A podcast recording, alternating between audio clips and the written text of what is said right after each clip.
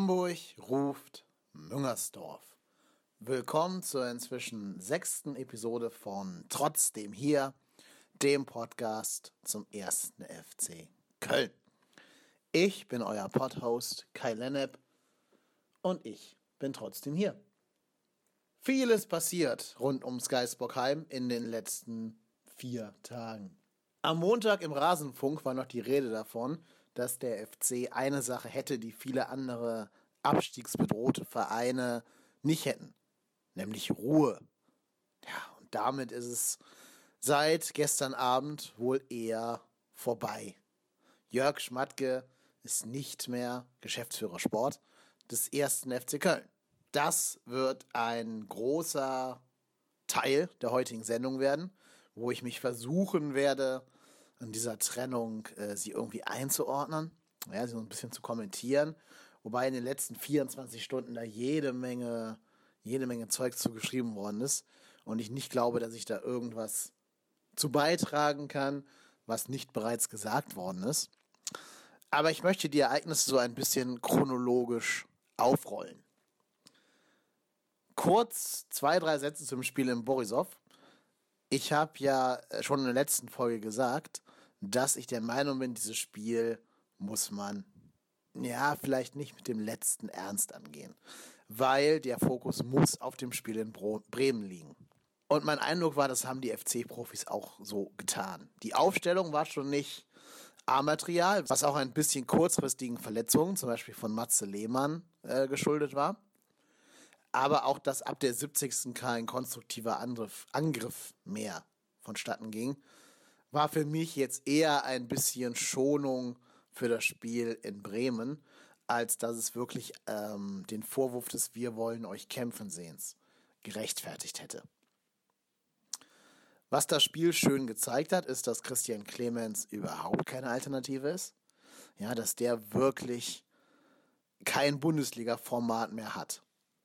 Der war noch nie der richtige Goal Getter, ja, also auch in der Saison, wo er richtig gut in Schuss war, hätte er uns damals alleine in die erste Liga zurückschießen können, hat das nicht getan, weil er zu viele Fahrkarten gelöst hat. Aber seit seinen diversen Stationen äh, in Mainz und auf Schalke, die von vielen, vielen kleineren und größeren Verletzungen geplagt waren, ist er nicht mehr derselbe Spieler. Ich weiß nicht, ob da körperlich irgendwas zurückgeblieben ist oder ob das mental ist, dass er irgendwie Angst hat, sich wieder zu verletzen. Aber in der jetzigen Form kann der Junge uns leider nicht helfen. Deswegen ähm, hat man auch gesehen, dass im Spiel gegen Bremen, zu dem ich jetzt kommen werde, sogar Lukas Klünter für seine Position eingewechselt worden ist und nicht eben Christian Clemens. Gut, ähm, wie gesagt, dem Borisov-Spiel möchte ich keine Bedeutung zumessen. Das war Europa League die ist jetzt vorbei, also zumindest punktetechnisch vorbei. Es kommen noch drei Spiele, aber selbst wenn man die alle drei gewinnen würden, glaube ich, wird das eng mit einer Qualifikation für die nächste Runde. Aber ich bleibe dabei, die Spiele sollten wir rein als Trainingsspiele sehen. Das ist meine Meinung. Ähm, ich kann natürlich auch verstehen, dass Fans, die 1000 Euro investieren, sich vielleicht zwei, drei Urlaubstage nehmen und ganz, ganz viele Kilometer reisen, das anders sehen. Ich kann euch voll verstehen. Und wenn ihr meine Meinung nicht teilt, habe ich vollstes Verständnis für. Aber ich sehe es einfach rein pragmatisch und bin der Meinung, in unserer jetzigen Situation, die man so nicht voraussehen konnte, muss der Fokus auf der Bundesliga liegen. Weder auf dem Pokalspiel gegen Hertha am morgigen Mittwoch noch auf diesen Europa League Spielen. Das ist meine Meinung und da stehe ich zu. Jetzt aber zum Spiel in Bremen. Ich war im Stadion zum ersten Mal die Saison da ich Urlaub hatte und entsprechend ins Rheinland reisen konnte. Äh, habe mich sehr auf dieses Spiel gefreut, weil ich wirklich das Gefühl hatte, ja, gegen diese unfassbar biedere Bremer Mannschaft haben wir eine realistische Chance, was zu reißen. Bremen ist für mich gefühlt noch schwächer als der FC Köln, auch wenn die mehr Punkte haben. Aber ich finde einfach, die Spielanlage ist bei uns sehr, sehr viel vielversprechender als bei Bremen. Das kann man sogar statistisch an der Anzahl der Chancen festmachen, von denen wir fast zweieinhalb mal so viel haben wie Bremen. So, das Spiel begann mit dem Aufwärmen, das wir im Stadion verfolgt haben. Und da hat man in der Tat schon beim Aufwärmen gesehen, dass Pizarro weiß, wo das Tor steht. Ja, die machen immer so Torschussübungen, wo einer den Ball klatschen lässt und der andere einfach direkt verwandeln soll. Und da war der Einzige, der den Ball wirklich mal gefährlich aufs Tor gebracht hat, tatsächlich Pizarro. Ich weiß nicht, ob Fußballprofis bei diesen Übungen wirklich alles geben oder ob die einfach nur verschiedene ja, Intensitäten von Schüssen üben oder so. Ob die wirklich vorhaben, das Tor zu treffen. Aber der Einzige, der wirklich jeden Schuss sehr, sehr gekonnt und sehr, sehr stramm in die Ecke geschossen hat, war Pizarro. Und da habe ich schon gedacht, ja, vielleicht hat er ja von seinen Knipserfähigkeiten doch nicht alles verlernt. Unsere anderen Jungs haben teilweise mit voller Power drauf geschossen und den Ball irgendwo in den Reihen gejagt. Oder haben versucht, ein Auge zu spielen und den Ball dann relativ locker in die Arme vom Torwart von Timo Horn geschossen beim Aufwärmen. So, und dann so ungefähr fünf Minuten vor Ende des Aufwärmens habe ich meiner Begleitung gesagt, hier, achte mal auf Pizarro, wie der die Abschlüsse übt. Und da sagte die Begleitung, hä, wo ist denn der Pizarro? Tja, und da haben wir uns beide gefragt, was los ist. Ob der vielleicht schon in die Kabine ist, nochmal kurz auf Toilette oder so. Aber dann kam die Aufstellung und die ging dann äh, in Reihenfolge der Zahlen im Stadion. Und da kamen alle Zahlen, außer der 39. Die letzte Zahl, übrigens in der falschen Reihenfolge, war Seru Gyrassi mit der Nummer 19. Und da war schon klar, okay, irgendwas muss mit Pizarro passi äh, passiert sein. Oder Stöger dreht hier an der ganz, ganz großen Taktikspirale oder an der großen Überraschungsspirale. Hat er nicht, nein, da ist Stöger auch nicht der Typ für. Aber ein kurzer Check auf Twitter hat meine schlimmsten Befürchtungen dann bestätigt. Pizarro hat sich auch beim Aufwärmen verletzt, wie Matze Lehmann gegen Boisov. Und ich habe das Aufwärmprogramm ja wie gesagt gesehen. Ähm, man muss jetzt nicht anfangen, da irgendwas gegen das Aufwärmprogramm von Peter Stöger zu konstruieren. Das war wirklich sehr, sehr seichtes, sehr leichtes Aufwärmen. Da ist Pizarro anscheinend irgendwie doof weggerutscht und haben seine fast 40-jährigen Muskeln dazu gemacht. Aber ähm, das Aufwärmprogramm an sich war ganz normales, handelsübliches Bundesliga-Aufwärmprogramm, das keinesfalls irgendwie Verletzungen ähm, ja, befeuern würde. Ja, dann zum Spiel.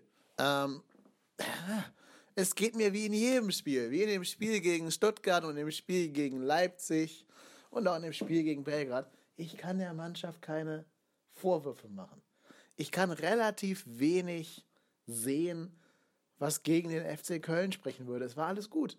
Bremen hatte bis 70 Minuten ins Spiel rein keinen richtig gefährlichen Torschuss. Timo Horner hat den ersten in der 89. halten müssen von Bremen. Ja, und diese Monsterchance am Ende, gut, du kannst halt einen Bundesliga-Gegner nicht mit ähm, die ganze Dauer von 90 Minuten am Tore Torchance erzielen hindern. Das geht nicht. Naja, natürlich muss man sagen, andere Mannschaften haben Probleme so ab 18 Metern vorm Tor. Beim FC Köln ist es inzwischen so dramatisch geworden, dass wir 18 Zentimeter vor dem Tor noch immer Probleme haben. Diese, diese eine Chance von Girassi, die wird mich in meinen schlimmsten Albträumen noch verfolgen. Ich saß genau auf der Seite im Stadion und wir haben alle schon gejubelt. Wir lagen uns schon in den Armen. Mein, meine Begleitung ist Bremer Fan gewesen und die hat schon die, die Fahnen eingerollt und sich schon damit abgefunden, dass es hier null Punkte gibt und Nuri raus äh, die nächste Konsequenz sein würde. Ja, und da gucken wir hin. Plötzlich sehen wir nur, wie der Pavlenka jubelt, sich den Ball holt und Richtung Abstoß vom Torwart schreitet. Das haben wir erst gar nicht verstanden, was da passiert ist. Bis uns klar geworden ist, dass der Gerasida die, die Fahrkarte des Jahres geschossen hat. Dass der wahrscheinlich gerade Bundesliga-Geschichte geschrieben hat mit dieser Fahrkarte. Wobei ich aber auch betonen möchte, ha, ist ein junger Mann. Das ist ein 21-Jähriger. Ich verzeihe dem alle Fehler der Welt und ich finde, ich will jetzt hier nicht den ganz großen Spielerversteher ähm, geben. Die Chance muss er machen. Die muss jeder Spieler in der Bundesliga machen. Und wenn es ein Torwart wäre, die muss man machen. Aber er kriegt den Ball halt, wie man nachher dann in der Zusammenfassung sehen konnte im Fernsehen. Aber er kriegt den Ball dann, der zuerst wunderbar von Dominik Heinz in des Gegners Hälfte geschleppt wurde, mit viel Auge auf Tim Handwerker gespielt wurde, dann von Handwerker richtig, richtig scharf und gut reingegeben wurde. Er kriegt den Ball an den Knöchel seines Standbeines und war mit dem Schussbein schon den einen Schritt zu weit vorne. Ja, da sieht leider jeder Fußballer dumm aus.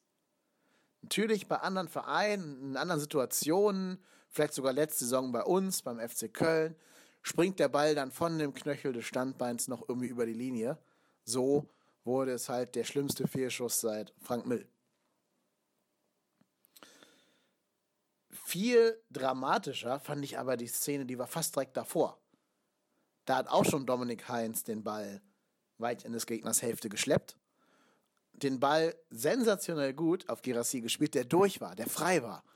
Und dann sich den Ball nochmal einmal auf den rechten Fuß legen wollte und dabei aus dieser Monsterchance zum Schuss keinen Schuss zustande gebracht hat.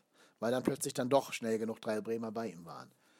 Und da sieht man halt schon den großen Unterschied zwischen ihm und ja, großen Stürmern der Vereinsgeschichte. Die hätten nicht lang gefackelt, die hätten den Ball sofort in Richtung Tor befördert. Das heißt ja nie, dass da wirklich ein Tor unbedingt draus kommen muss, aber es heißt zumindest, dass dann erstmal Torgefahr entsteht und den Ball nicht ganz so läppsch vertändelst. Also das Ding fand ich sogar noch dramatischer als den einen Fehlschuss. Was ich aber auch sagen muss, alle haben gesagt, dass Pizarro heute geknipst hätte, wenn er gespielt hätte. Und ja, glaube ich auch. Einen von diesen acht Torchancen hätte er schon irgendwie über die Linie buxiert. Und sei es eben in der 89. wenn er da noch gespielt hätte. Aber viele von den acht Chancen sind überhaupt nur entstanden, weil Girassi unheimlich viele von diesen sogenannten ersten Bällen erobert hat. Und weil wir gezeigt haben, dass wir einen Gegner, der mehr oder weniger auf Augenhöhe ist, ja tatsächlich ein Stück weit dominieren können.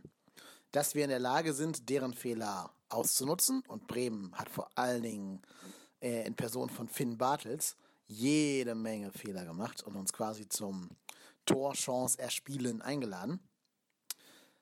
Und insofern war das eigentlich ein Spiel, das Hoffnung machen sollte, wenn da eben nicht diese fast schon chronische Abschlussschwäche wäre irgendwer muss jetzt einfach mal den Ball über die Linie drücken. Und wenn es dann halt nur ein Frederik Sörensen ist, der dann noch in der Schlussphase als Mittelstürmer eingewechselt wurde. Ich muss zugeben, diese Einwechslung hat mich doch sehr an finstere Christoph Daum Zeiten erinnert, wo immer, wenn nichts ging, äh, der Kevin McKenna nach vorne musste und da versuchen musste, ein Tor zu erzielen, was nie funktioniert hat. Nur wenn man jetzt mal ehrlich ist, ähm, ich weiß, dass viele geschrieben haben, diese Einwechslung sei quasi so der Gipfel, der Gipfel der schlechten Transferpolitik. Weil man so verzweifelt ist, dass man keinen Stürmer mehr hatte, sondern jetzt tatsächlich einen Innenverteidiger in den Sturm stellen musste. Nur sagen wir mal ehrlich, also was ist denn passiert? John Cordoba hat sich verletzt, Artyoms Rudnevs hat sein Karriereende verkündet und Claudio Pizarro hat sich verletzt. Also drei Stürmer, die eigentlich da auf dieser Sörensen-Auswechslungsposition hätten stehen können, sind nach der Transferperiode nicht mehr zur Verfügung gestanden. Und dass dann ein Verein in Not kommt, ja, das würde jedem Bundesligisten so gehen. Was macht denn Bayern München, wenn sich der Robert Lewandowski verletzt? Bayern hat nicht mal drei Stürmer im Kader. Wenn sich der Lever verletzt, dann müssen ja Thomas Müller oder James Rodriguez vorne drin spielen. Und wenn die alle drei verletzt sind, wie es bei uns ja der Fall ist, also alle drei ausfallen, dann haben die da gar keinen mehr. Wir haben ja immerhin noch einen Girassi, einen Zoller und einen Osako, die da spielen können. Oder Dortmund, wenn da der Aubameyang ausfällt, dann kann da vielleicht hier der, äh, der Max spielen. Aber das war's dann auch.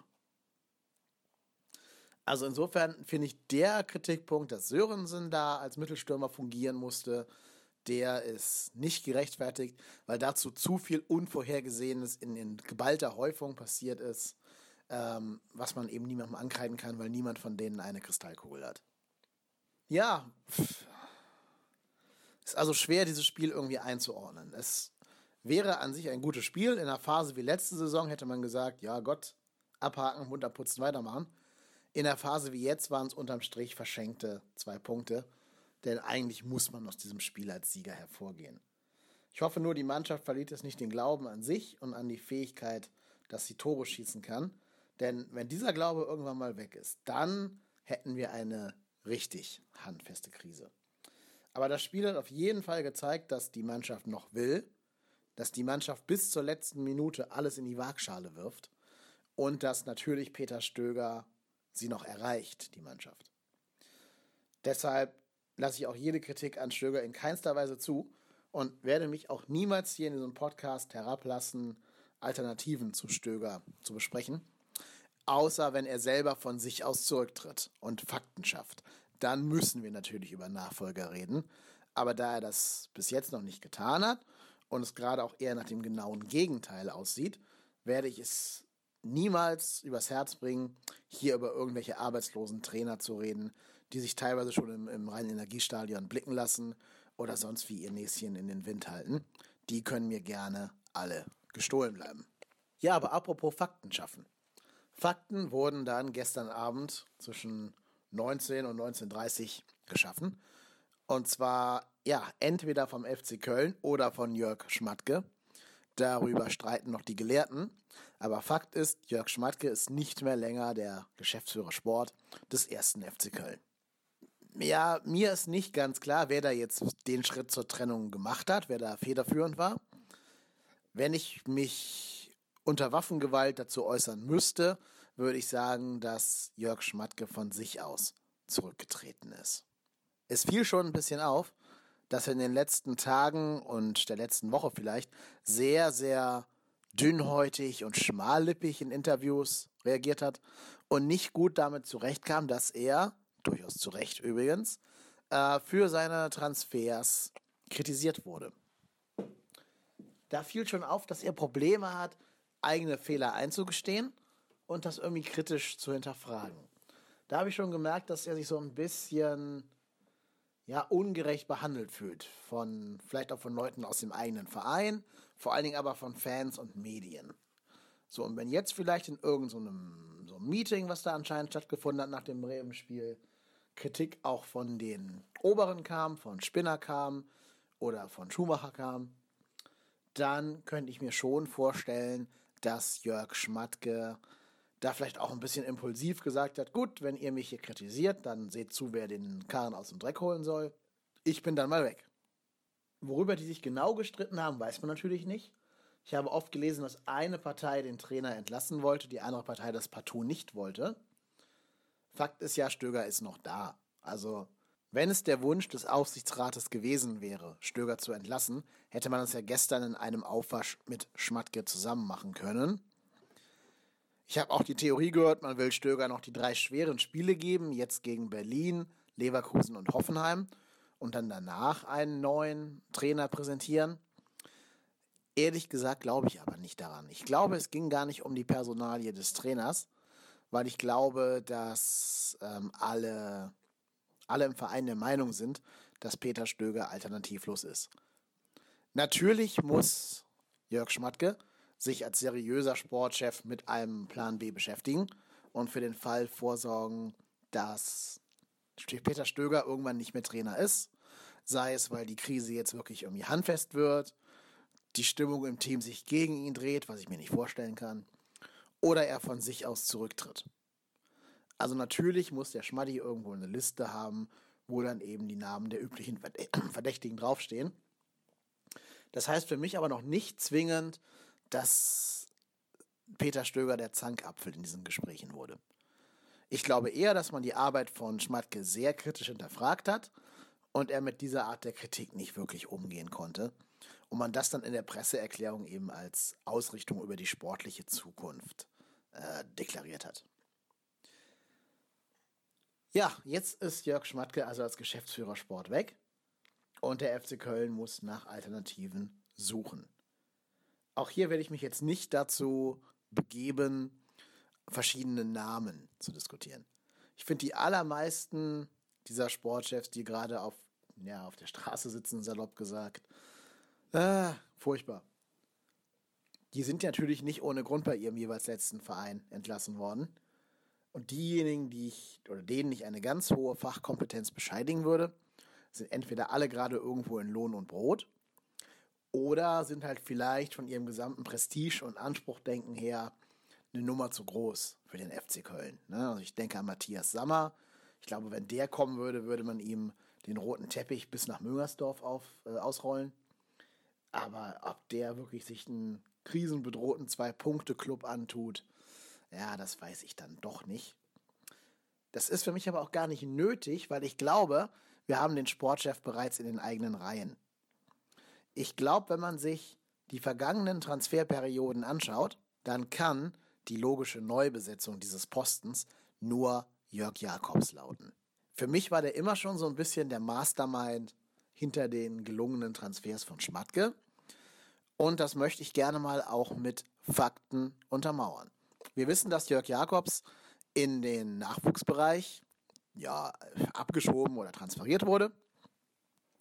Und dass seitdem Jörg Schmatke die Transfers zusammen mit seinem Sohn eingetütet hat. Dieser Wechsel von Jakobs aus der Profiebene hinein in den Nachwuchs passierte laut transfermarkt.de am 15.03.2016. So, und dann gucken wir doch mal, welche Spieler vor dem 15.03. kamen. 2016 wohlgemerkt. Und welche Spieler danach kamen. Seinen Amtsantritt hatte Jörg Jakobs in der Saison 2012, 2013. Das ist schon gefühlt wirklich eine ganze Ewigkeit her. Aber der ist bei uns eingestiegen, zunächst als sportlicher Leiter am 1.7.2012. So, und seitdem sind folgende Spieler gekommen. Ich lese jetzt nur extern verpflichtete Spieler vor und nicht solche, die vom Nachwuchs nach oben gezogen sind. Deswegen wird zum Beispiel ein ähm, Jonas Hector fehlen. Also, gekommen sind Sascha Bigalke, Kevin Wimmer, Daniel Reuer, Anthony Uja, Stefan Meyerhofer, Matthias Lehmann, Dominik Maro, Thomas Bröker, Tobias Ströbel, Strobel, Bruno Nascimento und Tomoaki Makino. In der darauffolgenden Transferperiode kamen dann noch Daniel Halfer, Marcel Risse, Patrick Helmes, Slavomir Petschko, Maurice Exlager, Roman Golobar, Kazuki Nagasawa und Maxi Thiel. In der darauffolgenden Transferperiode waren es Simon Zoller, Kevin Vogt, Julia Osako, Dusan Svento und Tomasz Kalasch. Ah, und Mergin Mavrei sowie Pavel Okowski, die habe ich euch gerade unterschlagen wollen. Und schließlich in der letzten Transferperiode, die er zu verantworten hatte, das war die Transferperiode 15-16, da kamen ein gewisser Anthony Modest, Milos Jojic, Leonardo Bittencourt, Fredrik Sörensen, Philipp Mladenovic, übrigens von Bate Borisov, Dominik Heinz, Philipp Rosina. So, das war die Transferperiode nach der dann eben diese Trennung oder diese, diese um, Umgewichtung seiner Rolle erfolgt ist. Das heißt, die Transferperiode danach, die haben Jörg Schmatke und sein Sohn zu verantworten. Da kamen Seru Gyrassi, Christian Clemens, Marco Höger, Neven Subotic, Konstantin Rausch, Artyom Srutnevs und dann schließlich in der aktuellen ähm, Transferperiode John Cordoba, Janus Horn, Jorge Mire, Wow Queiroz, Tim Handwerker und jetzt halt noch Claudio Pizarro. Wenn man das so liest, muss man schon sagen, in der aktuellen Mannschaft stehen noch sehr, sehr viele Jakobs-Spieler. Also Jakobs und Schmatke. Die haben die jetzt zusammengeholt, ne? Jakobs und Schmatke-Spieler. Es spielen auch noch Spieler, die nur Schmatke geholt hat. Das sind aber auch die Spieler, wo ich am ehesten sehe, dass man da vielleicht andere Spieler spielen lassen sollte. Das sind nämlich vor allen Dingen Koka Rausch, Marco Höger, wenn er nicht verletzt ist, und äh, ja, Cordoba, wenn der nicht verletzt ist. Ich will jetzt den Schmatkis nicht unterstellen, dass sie ganz blind sind. Sie haben ja zum Beispiel auch einen, einen Tim Handwerker geholt, von dem ich zum Beispiel großer Fan bin. Und sie haben, glaube ich, viel, viel Industrielob bekommen für die Verpflichtung von Janus Horn. Auch wenn man sagen muss, dass sieben Millionen vielleicht ein bisschen viel für den jungen Mann war. Ähm, ja, und ich glaube, Jorge Mire wird auch schon noch eine Bereicherung für diesen Club sein. Aber sie haben halt auch gewisse, mh, ja, Kader-Planstellen brach liegen lassen. Sie haben wieder keinen Mann fürs offensive Mittelfeld geholt, keinen Mann, der auf links oder rechts außen die vorhandenen Spieler unter Druck setzen könnte. Und sie haben es auch nicht geschafft, einen Stürmer zu holen, der knipsen kann. Und generell würde ich den Spielern, die ich gerade vorgelesen habe, von der Ära Schmatkisch-Jakobs äh, mehr Qualität zu sprechen als den letztgenannten Spielern. Also ich finde zum Beispiel Leute wie Heinz, Bittencourt, ähm, Osako, das sind alles absolute Leistungsträger bei uns im Verein, auch Lehmann. Das sind alles Spieler, die man holen musste und die den Verein vorangebracht haben. Während die Transfers von Jörg Schmatke alles eher zukunftsgerichtete Transfers waren. Also solche, die uns vielleicht in ein paar Jahren helfen mögen, so wie ähm, Meret, Kerosch oder Handwerker, die aber jetzt in der aktuellen Dreifachbelastung noch keine Alternative darstellen. Dass ein Tim Handwerker ebenso super funktioniert, ähm, konnte man vielleicht gar nicht voraussehen und ist vielleicht auch ein bisschen eher dem Trainer zu verdanken als dem Sportchef, denn jemanden aus der U19 zu holen, der dann sofort auf Bundesliga-Niveau da die Flanken reinhaut, das ähm, muss man erstmal schaffen. Aber ich bin mir sicher, jeder Fan des FC Kölns würde sofort unterschreiben, dass ein Koka Rausch kein Bundesliga-Niveau hat. Dass er eigentlich nur spielt aus meinen Alternativen. Und dass auch, selbst wenn Artyoms Rutnevs noch im Verein wäre, er kein Bundesliga-tauglicher Stürmer wäre. Und wenn man sich das so anguckt, dann wünsche ich mir, dass Jörg Jakobs wieder Einfluss auf die Transfers im Winter nehmen darf. Der Kicker schreibt, es gibt gerade wohl Überlegungen, dass man Peter Stöger zu so einer Art Manager, Trainer nach englischem Vorbild macht, wo also der Trainer auch die Spieler holt, mit einem Assistenten Jörg Jakobs an der Seite. Und das fände ich schon eine sehr, sehr gute Lösung. Das würde erstens unseren, wie ich finde, immer noch alternativlosen Trainer äh, super stark den Rücken stärken, würde ihn in eine totale Position setzen, wo er nicht so einfach wackelt und entlassen werden kann. Und es würde uns ermöglichen, die Expertise von Jakobs wieder anzuzapfen. Ich werde zugegebenermaßen aus diesem Kicker-Artikel nicht schlau, ob das konkrete Überlegungen am Geisbockheim sind oder ob das nur der Wunsch von Autor Frank Lucem ist. Das weiß ich nicht. Ähm, ich finde es ein interessantes Gedankenmodell und würde mich sehr, sehr freuen, wenn der FC Köln die Kompetenz eben bei Stöger und Jakobs belassen würde. Ich denke mir halt nur, wenn man das vorhätte, hätte man schon verkünden können. Also wenn das die Lösung wäre, warum dann jetzt noch einen Tag lang ins Land streichen lassen, wo alle spekulieren? Ich vermute, der FC arbeitet zumindest für die Position des Geschäftsführers der KGAA an einer externen Lösung. Das muss ja nicht heißen, dass nicht Jakobs auch der sportliche Leiter wird. Das sind ja zwei verschiedene und zu trennende Positionen. Aber ich denke, der FC baggert gerade an irgendwem rum, der diese ja doch, doch sehr vielfältige Position des Geschäftsführers übernehmen soll.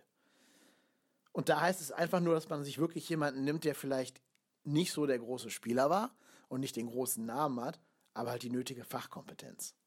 Denn ich finde nichts schlimmer, als wenn die Vereine irgendeinen ehemaligen Spieler nehmen. Das kann gut gehen. Das ist ja zum Beispiel bei äh, Max Eberl super gut gegangen, keine Frage. Das weiß man aber vorher nicht. Das ist ein totales Vambon-Spiel. Und wenn du Pech hast, sitzt da plötzlich so ein Brazzo bei dir auf der Bank und du weißt gar nicht, wo der herkommt. Tja, morgen ist das Spiel gegen Hertha. Und sorry Leute, ich sehe es immer noch genau wie bei den Spielen gegen Borisov. Trainingsspiele unter Realbedingungen, Bonusspiel, B11 spielen lassen, wenn wir noch eine B11 haben sollten. Ich fürchte ja, dass die sich von alleine aufstellt, die Mannschaft. Ähm, durch einen Sieg vielleicht Selbstvertrauen tanken, aber auf gar keinen Fall die Verlängerung in Kauf nehmen. Also da muss man, glaube ich, wirklich pragmatisch sein. Sagen, DFB-Pokal schön, aber ein andermal. Hertha ist sowieso ein sehr, sehr taffer Gegner. Dann auch in Berlin. Wir kriegen ja eh nie Heimspiele im Pokal. Ähm, und an Berlin haben wir uns schon ganz oft die Zähne ausgebissen. Lass die halt da ihr hingewirktes 1-0 in so einem Grottenspiel machen und dann ist gut. Das ist zwar nur meine Meinung und ich, wie gesagt, kann jeden verstehen, der das anders sieht und jeden verstehen, der da hinreist zu dem Spiel und einen Sieg sehen will, klar. Aber ich finde, Fokus muss auf Bundesliga sein. Das Spiel gegen Leverkusen am Wochenende wird also ungleich wichtiger, aber natürlich auch ungleich schwerer. Ne? Leverkusen ist so eine ganz seltsame Mannschaft, die so gefühlt in jedem Spiel eine Phase haben, wo sie das Spiel dominieren, aber trotzdem noch längst nicht so viele Punkte haben, wie sie hätten müssten. Und wenn es da mal richtig gut läuft, hauen die einen von den Champions League-Bewerbern mal eben 5-1 aus deren Stadion. Das kann uns zwar auch am Wochenende blühen, aber meine große Hoffnung ist, dass Leverkusen so eine total inkonstante ja, Divenmannschaft ist, die auch noch nicht ganz so richtig ihren Spiel, Spielstil gefunden hat, ihren neuen Trainer noch nicht so ganz gefunden hat ähm, und die, glaube ich, noch nie zwei Spiele in Folge gewonnen haben in dieser Saison. Deswegen kann man ja vielleicht ein bisschen optimistisch davon ausgehen, dass wir uns da irgendwie einen Punkt holen. Und dann muss halt leider mal Hoffenheim dran glauben. Also, wir haben uns halt in eine Position gebracht, wo wir punkten müssen wo wir nicht sagen können, ja, Leverkusen und Hoffenheim sind aus der, aus der Kategorie Vereine, die wir eh nicht schlagen können, sondern wir müssen jetzt Punkte holen gegen Vereine, gegen die wir sonst keine Punkte holen. Wir müssen gucken, dass wir gegen so Vereine wie Hoffenheim, die halt auch nicht immer dominiert haben und gerne mal noch Spiele aus der Hand geben, siehe Augsburg, dass wir gegen die auch mal ein bis drei Punkte mitnehmen. Wenn du halt nicht gegen Augsburg, Hamburg und Bremen punktest, dann musst du dir woanders die Punkte herholen. Und das muss man auch offensiv ansprechen. Es ist zwar okay, nach außen hin zu kommunizieren, dass wir der Außenseiter sind, das sind wir auch rein etatmäßig und auch punktemäßig, klar. Aber ich finde schon, dass wir da mit gesundem Selbstvertrauen reingehen sollten in diese nächsten entscheidenden Bundesligaspiele und uns versuchen sollen, an Bremen und Hamburg ranzurobben. Denn die wirken auf mich jetzt auch nicht so, als würden sie in nächster Zeit eine Siegesserie starten. Und wir dürfen die halt auch nicht zu weit weg ähm, ja, entkommen lassen und müssen da gucken, dass die unseren Atem im Nacken spüren. So, das soll es erstmal gewesen sein vom sportlichen Teil. Ich werde noch ein, zwei Dinge zu diesem Podcast als solches sagen. Wen das nicht interessiert, der darf jetzt gerne schon abschalten, denn es kommt nichts mehr zum ersten FC Köln. Bei den Leuten bedanke ich mich jetzt schon fürs Zuhören, aber ich will noch kurz ein, zwei Dinge in eigener Sache sagen. Erstmal bin ich nach wie vor begeistert, dass wir so viele ähm, Likes und Tweets und Antworten und auch Privatnachrichten bekommen. Genauso wie ich ja an den Klickzahlen sehen kann, dass der Podcast auf viel Interesse stößt. Das freut mich wirklich sehr und ich bin immer froh, das Gefühl zu haben, das hier nicht unter Ausschluss der Öffentlichkeit zu machen und für mich selbst hier in mein iPhone zu labern, sondern auch so eine gewisse Art von Echo zu bekommen. Und besonders begrüßt habe ich, dass es einen ganzen Blogartikel zu unserer letzten Folge gibt, zu Folge 5, nämlich auf dem Blog Spielfeldrand-magazin.de. Da hat der Autor des Blogs ähm, sich wirklich sehr intensiv mit meinen Thesen aus dem Podcast auseinandergesetzt. Ich werde diesen Artikel in den Show Notes verlinken. Ich werde jetzt auch nicht zu einzelnen Dingen Stellung nehmen, weil ich denke, dass meine Meinung im Podcast gesagt worden ist und begründet worden ist und auch unterfüttert worden ist. Ein bisschen Abbitte möchte ich aber leisten bei Sally Oetschan. Ich hatte erst gesagt, er solle raus, um mehr Stabilität zu garantieren. Und stattdessen sollten Höger und Lehmann spielen. Die haben sich jetzt beide ähm, selbst ja, durch Verletzungen aus dem Spiel genommen. Aber ich finde, der Sally Oetschan hat das gegen Bremen wirklich richtig gut gemacht. Der war zum Teil der tiefere von den beiden Sechsern und hat da wirklich eine ganze Menge angekurbelt, hat die meisten Pässe in des Gegners Hälfte gespielt und hat auch mehr Zweikämpfe gewonnen als zum Beispiel Milos Jojic. Jojic hat eine eigentlich erschreckende Zweikampfquote für einen defensiven Mittelfeldspieler von nur 33 Prozent. Das geht eigentlich gar nicht. Also da muss ich dem, dem Blog Spielfeldrandmagazin recht geben. Da habe ich Sadi Oetscher ein bisschen zu wenig zugetraut und möchte hier auch wirklich sagen, äh, mehr Culpa. Dann haben wir die erste iTunes-Rezension erhalten von einem User namens Osakor oder Osakurt. Der hat geschrieben, endlich wieder ein FC-Podcast. Lange nicht so negative Stimmung wie beim ehemaligen Bockcast. Wenn jetzt noch ab und zu ein Gast oder noch schöner ein Co-Host käme, wäre das ein richtig, richtig guter Podcast. Und hat uns trotzdem, auch in Mangelung von Gästen und Co-Hosts, fünf Sterne gegeben. Erstmal muss ich sagen, dass ich nicht finde, dass die Stimmung beim Bockcast irgendwie negativ war. Natürlich gab es Phasen, wo das so war. Und ich selber neige ja auch tendenziell eher zum Kulturpessimismus aber ich habe den Bockcast immer sehr, sehr gerne gehört und hoffe immer noch, dass der Lost in Nippes irgendwann dahin zurückkehrt zu seinem Baby. Vielleicht ist er jetzt mit dem Abgang von Schmatke auch der ein oder andere China-Plan oder Sponsorplan oder Stadionplan ad acta gelegt. Wer weiß. Was das Thema Gäste oder Co-Hosts angeht, da bin ich ein bisschen zwiegespalten. Ähm, es wäre nicht das Problem, ab und zu Leute zu finden, die mit mir über das Thema reden würden. Da gibt es bestimmt genug. Und ich wette, auch der ein oder andere Zuschauer würde gerne mal seine Meinung hier mit mir teilen. Ähm, es war ursprünglich nicht das Konzept von diesem Podcast. Ich wollte das tatsächlich so als mein Ding machen. So ein bisschen angelehnt auch an die Anfangstage vom Podcast, wo ja nur ein Moderator da war. Oder auch an den wirklich sehr, sehr guten ähm, Nur der HSV-Podcast von Hobbs. Da spricht ja auch zum größten Teil er. Aber auch da gilt, ich sehe das nicht unbedingt hier als, als meine Alleinherrschaft an. Ich finde, jemand, der sich 40 Minuten lang mein Gesäusel anhört, der darf auch gerne mitreden. Deswegen hier die große Bitte, lasst mir einfach Kommentare da. Was ist euch lieber? Mit Gast oder ohne Gast? Mit Co-Host oder ohne Co-Host? Weil natürlich auch ein Co-Host immer es ein bisschen problematischer macht, äh, die, die Podcasts zeitnah erscheinen zu lassen. Einfach weil man natürlich immer gemeinsame Termine finden muss. Und da müssen halt die beiden Arbeitspläne erstmal parallel sein. Also das vielleicht so mit auf den Weg geben. Aber trotzdem, wenn ihr das wünscht, lasst es mich wissen. Vielleicht lässt sich da ja was arrangieren. Ansonsten folgt uns gerne auf Twitter unter trotzdem hier. Schaut euch unsere neue Homepage an, www.trotzdemhier.de und macht es wie der Osakor. Osakor ist ein guter Mann. Er hat eine iTunes-Rezension geschrieben. Das dürft ihr auch sehr gerne tun. Hinterlasst uns ein, zwei Zeilen, ein paar Sternchen. Ich lese sie dann gerne hier im Podcast vor. Das war die sechste Episode unseres kleinen, feinen Podcasts zum ersten FC Köln. Ich bin Kai Lennep und ich bin trotzdem here.